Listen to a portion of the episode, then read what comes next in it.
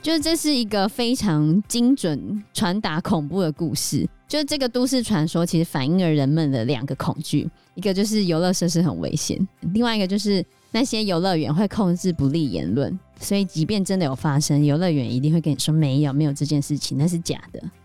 不过，这些事情是真的没有发生。Hello，大家好，我是 Joe，我是 Fana，我是 Anna。像这种此消息由谁告知啊？这种讯息啊，出现在赖群的时候，我第一反应就是它一定是谣言，对，一定是假消息。对，家长很喜欢传这种谣言过来，对，长辈超喜欢传。以下讯息非常重要，请一定要告诉大家，这是某某人告诉我的。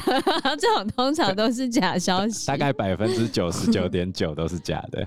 为什么要传？长辈就很喜欢分享一些传闻啊，然后就要转发给大家。对，每次我看到长辈的传闻的时候，我就在心里呵呵，嗯哦，就嗯，好忽视他，或者是他半真半假，就是他可能九成是对的，可是他关键的那一层是错的。例如，哦，然后举例来说，哈，最近我收到一则，就是免洗筷里面加二氧化硫。平镇市六合高中的学生用免洗筷泡过的水拿来饲养黑壳虾，结果两个小时之后虾子抽搐，一天内死亡，五天后腐烂。然后学生用这项实验参加科展拿到第三名，于是学生们表示免洗筷最毒，即使热水烫过也名列第二毒。所以这是真的还是假的呢？搞不好是真的啊，虽然听起来很像是假的，就半真半假的这种讯息。一看到这个讯息，我第一反应它一定是假的。对，它的内容其实被夸大曲解，然后还增加很多说明，加油添醋。啊，实际上他讲的这个实验没有对照组，没有跟免洗筷组互相对照的样本。所以你不能直接去推论免洗筷就是对虾子有害的，不然你要怎么用对照组？拿一个铁块？重点是他也没有去检验水中二氧化硫的浓度啊，因为他是说免洗筷里面加二氧化硫，你怎么知道水里面的二氧化硫从哪里来的？他如果直接拿普通的水，里面就不会有很多二氧化硫啊。然后再来哦，虾子本身就是一个需要高溶氧量的生物哦。那你现在只是用筷子的水去泡那个虾子，那、啊、你没有给它打氧气，它当然会死掉啊。哦，所以它其实因为缺氧而死，并不见得是因为里面的什么浓度而死的吧？所以你看，这种很大程度你会觉得是真的，直觉上它是真的，其实都是假的。这种假消息是最多的哦，就跟刚才那个艾滋针头一样啊。那实际上被艾滋针头扎到，到底会不会得艾滋呢？应该是不会，因为其实，在卫福部疾病管制署的解释，被艾滋针头扎到并不容易得到艾滋，原因是因为艾滋病毒没有办法在针头上存活很久，所以几乎不会造成感染。就算医护人员工作时不小心被针扎到而碰到艾滋血液或体液的感染率也低于百分之零点三三，而且只要在七十二小时内接受预防性投药，就可以阻断病毒在体内的繁殖与感染。比如说你现在有。怀疑自己有机会得到艾滋，第一个就是你赶快去验嘛，第二个就是预防性投药。那基本上现在的艾滋病的预防跟治疗都已经比过往要进步太多了。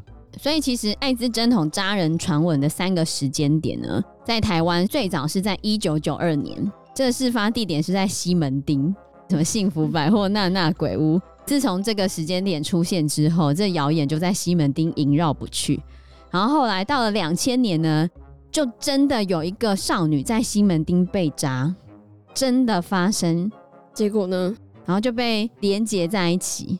哦，所以真的被扎的这件事情，不知道是呃去模仿这一个新闻传言，然后去做这件事情，还是怎样。但是就真的有发生这件事。一九九五年的时候，联合晚报也曾经报过一则报道，他说台中的第一广场一带。有艾滋病患抽自己的血去刺过往的路人，但是呢，这个是新闻报纸报出来，大家当然就很相信嘛。可是警察他们去询问，事实上没有发生过这个事情。那那这样新闻报道很母汤呢？那为什么媒体要这样子报？它可以增加收看率啊，或收听率啊，大家就会去看它嘛。其实从解严后到西元两千年前这一段时间，我们的报章媒体算是非常多，尤其是纸面的媒体。嗯、那那时候我们对于媒体的管制会比现在更加松散哦，比如说现在会有 NCC 让那个香吉士的嘴巴变马赛克，不可以在卡通上面抽烟，然后那个血都要变色处理，都要马赛克，哦，变黑白处理是吗？黑白处理，我们现在都和谐化了。早期的时候没有，甚至早期的时候，你在便利商店还可以看到非常露骨的杂志封面。日本也可以啊，可日本那个是放在十八禁专区，那小朋友也会去十八禁专区，也会经过好吗？在便利商店？对啊，那是日本啊，日本当然是这个比较发达一点嘛。你你你在讲心灵祥和？什么心灵祥和？那当时候台湾的杂志封面也相当露骨，相当。这个管制真的没那么严。我小时候就是看那个第四台的时候啊，嗯、那时候的那个真的还没有分级。我们以前小时候真的可以在第四台看到那种三级片。是哦，真的啊！我以前小时候还看过《整肉叉烧包》，哎，整集看完没剪过，没有马赛克。那时候我们有一句话叫。什么？东北有三宝：人参、貂皮、乌拉草。现在已经没有。然后东北有三宝。对，现在已经删掉。然后台湾有三宝：彩虹、新影、新东宝。就是那那时候的那个第四，就是三级片台的。哎、欸，不是，那是 A 片台吧？对对对对。天啊！你看我们小时候多开放，你们现在，所以我们现在都看不到哦。现在我们现在就要体悟心灵祥和嘛。好，世界是真善美的，有没有？花浪有没有觉得啊？怎么办？我没有无法攻逢其胜。没关系，没关系。所以那时候很多媒体可能就是为了博版面吧。哦，然后报些有的没的。对，就是他会去助长人对于某些未知事物的恐惧。你看它夹杂了哪些元素？第一个，对艾滋病的恐惧感，然后第二个是。你对艾滋病患的恐惧感，然后第三个，你想到针就会联想到不好的回忆，针扎下去会痛嘛？嗯，所以它等于调动了人的反面情绪，那就让这一个谣言可以迅速扩散，因为大家会怕，对啊？而且到了二零零八年的时候，其实台南、高雄、台中也都有陆续传出艾滋针头扎人的消息，然后这些都发生在夜市或者是商圈。所以是有实际发生这件事的，但大部言大部分是艾滋患者吗？不是吸毒者？对，都是艾滋患者。哦，吊诡是受害者都是女生，没有男生。对，很奇怪哈。那大部分得到艾滋病的人是男生还是女生？在台湾，男生。其实绝大多数年轻感染者都是男生，可是，在当时的时候，西门町有一些传单张贴在墙上，就讲说。要路人小心，国中年纪的女生因为感染了艾滋病，心态不平衡，所以拿了一个有病源的针筒，在路上趁人不备时乱戳。但事实上，在当时国内的艾滋带源者根本就没有国中女生，国内年轻的艾滋带源病患全部都是男性。那为什么加害者跟受害者都是女生？很奇怪。所以为什么艾滋跟年轻女性脱不了关系？在这些传言里面。但事实上，明明年轻的艾滋病患很多都是男生，这又是另外一个刻板印象啊！不是，这不是刻板印象，这是事实，数据上就是这样子啊。哦，我讲年轻的啦，就是你说国中阶段的都是男生啊，那怎么可能会有国中女生得了艾滋病，心态不平衡，拿着针乱戳人？不过，如果以全世界来说的话，世界上的艾滋病男女比例大概是一点一比一，是差不多的。对，但是台湾比较特殊一点，男生偏多吗？不只是偏，非常，这个比例是很悬殊，是十二比一。很多，我本来以为是二比一或者是三比一之类，竟然是十二比一哦。对啊，是十二比一。那为什么台湾的那些艾滋传言全部都是女生？对啊，对啊，所以你看，就是不合理之处嘛。对啊，真的很不合理，所以这些很奇怪。虽然有谣言，但是刚刚也讲到，一样也是有真实的事件，就在两千年的时候，真的那个国中女生真的被针戳，但是她有去看医生之后，证实了并没有被感染到。但即便没有被感染，可是这个新闻爆出来，因为真实事件发生之后，哇，引起了巨大的恐慌。所以后来这个传言就一直持续没有办法被消除，然后甚至可能变形了。可能它的地点就是除了在鬼屋之外被查，或者是在电影院被查，有可能在夜市被查。这些都是有几个要素嘛，就是可能会有快速流动的人群，嗯、或者是在黑暗中，像电影院就是在黑暗中，然后在夜市也是晚上，周围是快速流动的人群，好，或者在西门町也是，你没有办法控制那些人，你不知道旁边的人是谁，所以这些就是不可知的危险。大家知道有可能被查出来，还是要去夜市？可是夜市就人潮有因此而减少之类的吗？没有。所以其实后面的那些传言，大部分都是虚惊一场啊。可是我觉得，身边家长是不想要小孩去逛夜市，然后就跟你讲说：“嗯、呃，你去那边小心被那个针头插哦。”这样子。这其实就是你会发现，艾滋针头的传言出现在哪里，就是觉得这些地方很可怕，因为你没有办法知道说这些人对你有什么意图，对，然后很可怕。如果有人已经是无意撞了你一下，然后你就感觉被针刺到，可是你也抓不到他，就是很恐慌哎、欸，就是调动你对于未知的恐惧感嘛，所以它是一个非常成功的网络谣言呢。然后这个传言一直到这几年都还没消失吗？对啊，还是有，还是有，偶尔会出现呢。对，偶尔会出现。应该说，现代人大家对于艾滋病患的不了解，并没有完全消除。所以你去调动人的负面情绪，它的传播力就会大大的加强。举例来说，到游乐园玩，有可能发生危险吗？你看，游乐园理应是一个安全的地方，夜市理论上应该是一个安全的地方，可是它却发生危险，打个电话都会得艾滋，到游乐园玩可能都会死掉。其中最有名的一个案例，就是发生在六福村。你有没有听说过有一个传闻，想说长头发的要注意了。有人的同事上个月到六福村，然后在非假日的时候大怒神不能玩，然后又围了一大群人。原来是有一个女生死掉了，她的头皮被扯下来，流血过多而死。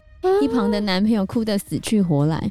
那个女生是长头发，然后她的头发没有绑起来，乱飘乱飞，卡到了机器，导致头皮扯下来，流血过多。地点就是发生在六福村。有听过这个传闻吗？好像隐约有哎、欸，然后就叫你长头发女生要多注意哦。这是两千零二年之后网络上流传的电子邮件的讯息，但这件事情是假的。对，这件事情是假的，完全没有发生过。对，为什么要散布这些假讯息啊？是为了让大家害怕是吗？就是这是一个非常精准传达恐怖的故事。就是这个都市传说，其实反映了人们的两个恐惧：一个就是游乐设施很危险，另外一个就是那些游乐园会控制不利言论。所以，即便真的有发生，游乐园一定会跟你说没有，没有这件事情，那是假的。不过，这些事情是真的没有发生，但真的有人死的是在别的设施，就是那个什么那个急流泛舟吗？对对对，你来念这个新闻。二零一一年，《自由时报》报道，新竹县峨眉乡某国小附关西镇六福村游乐园进行校外教学，有一名小三学生乘急流泛舟的圆形橡皮艇时，站在包覆艇身外缘的轮胎结构上，船身一个摇晃，重心不稳跌入河道。隔一个多小时，经大规模抽水后，才寻获小小身躯，送医扔回天乏术。和他共乘的四名同学告诉警方，小三学生不听劝阻，坚持站在轮胎上才会落水。后来，这个往生的小朋友，他爸爸妈妈就对着记者抱怨说：“为什么六福村没有让小朋友穿救生衣？”那游乐设施本来就不用穿救生衣，因为他本来就应该要在里面坐好啊。对啊，是他自己坚持要站起来。对啊，他坚持，他同学还制止他。那游乐园员工应该要跟他说，他不可以站在那边啊。可是他那个是河道啊，员工不是没有在旁边吗？没有啊，没有在旁边。我觉得他一开始的时候坐在里面，但是要河道的时候、哦、要宣导。这就跟告示牌叫你不要站在悬崖旁边，这时候你掉下去，然后家属来怪说你为什么悬崖旁边没有提供降落伞呢？没错，不是同样的道理吗？而且其实，在一九九二年的报道里面，就早期你看，距离现在二三十年前，就有一些报道在提醒大家注意游乐园的安全。当时有提及了各种意外哦，像什么桃园芦竹的水上乐园游客成了植物人，然后巴黎水上乐园的孩童被吸入水道丧生，新高乐园摩天轮摔死人，还有桃园螺旋飞车转断脊椎骨，碧潭咖啡杯转盘夹伤脚，类似的事件都陆陆续续发生，数量多到令人毛骨悚然。但即便经过这么久的时间，游乐园意外频传的事件并没有改善。后来有一个网络节目叫做《网络追追追》，在二零零二年的时候有去追卡进大怒神的这个网络谣言，然后他们就去访问六福村，然后六福村就拼命澄清这件事情跟他们没关系，但是一直到现在还有人相信。然后这个卡进大怒神的传说有英文版，英文版对，发生在美国的一个游乐园。叫做雪松游乐园，在纽泽西州。它的故事内容几乎是一样的，就是卡进重力塔的顶端，也是自由落体的那种重力塔，在下坠时因头发而扯下了他的头皮，这样子。但这是假的还是真的？这当然是假的啊，你还分不出来哪个真哪个假。所以其实美国的那个传说啊。为什么会出现？是因为在一九九六年的时候，有一个八岁的小女孩在乘坐旋转木马的时候，她的头发被缠住，真的有一块头皮被夹在马达里面。但是因为旋转木马看起来实在太无害了，对不对？所以这个传说就被改成那种大怒神啊，或者是那种急速下降的那些游乐设施，哦，感觉要加大它的真实性跟恐怖的性质。所以六福村除了刚才讲的那个小三校外教学往生的事件以外，其实它是真的有发生过意外往生的，只是不是大怒神，也不是急流泛舟。那是什么？是飞天魔毯。哈？飞天魔毯？对，是小朋友吗？不是，死的是工读生。为什么？就是那是在阿拉伯皇宫开幕前，阿拉伯皇宫开幕是在一九九二年。在春节的时候要开幕，然后那时候他们的工读生去打工的第二天，他因为站在飞天魔毯的危险距离里面，然后就被运转中的那个铁臂击中他的头跟胸部。可是因为那时候阿拉伯皇宫才刚要开放，他怎么可能把这个消息爆出来？所以其实消息有被压下来，后来还是盛大开幕。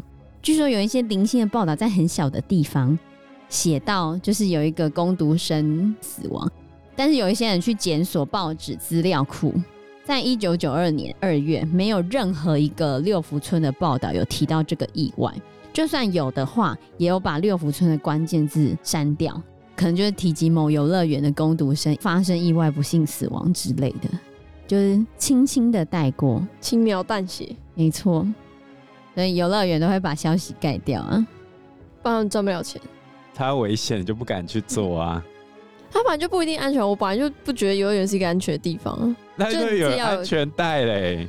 我觉得你自己还是要有警觉性？最触目惊心的应该是在一九八一年，不过那已经四十年前了。什么？六福村的动物园里面有发生三岁女童被老虎咬死的事件。那这个消息当时也有传开吗？当然有啊，看四十年前咯，因为那时候就是三岁女童跟父母到。六福村玩，他们就是坐那个车子到猛兽区。当时那个车子发生异状，他们都以为车子要爆炸了，所以妈妈就抱着女童跑出车外，坐到前面姐姐的车子上面。就在这时候，有老虎从十公尺外跑过来，在妈妈没有把车门关好的时候，就把女童叼走了。管理员赶来的时候，女童已经头骨碎裂，大量出血，送医之后伤重不治。所以的确真的有发生过很可怕的案例。不过我觉得现在应该都会比之前安全很多了啊。对，都已经四十年前，就是我们的消防法规或者是相关的检验严格程度都完全不同了。其实现在算是检验的非常严格，就好像刚才我们讲那电视节目的审核程度完全不一样嘛。对于游乐园的检核，现在也比过往的法规完备了很多。那业者他们自己也有加了很多新的设备上去，所以现在的安全性应该是比较高的。但是你还是不能违反那个规矩啊，比如说在云霄飞车上面把安全带解开起立那种就，就那种就一定会掉出来啊，不然嘞。不过新闻上面就会有人干说。报纸都会采纳业者的说法，就没有采纳人们的说法。嗯，对，因为 OK 太多。因为时间关系，我们这一集节目就到这边喽。谢谢大家，谢谢大家，谢谢大家，拜拜，拜拜，拜拜。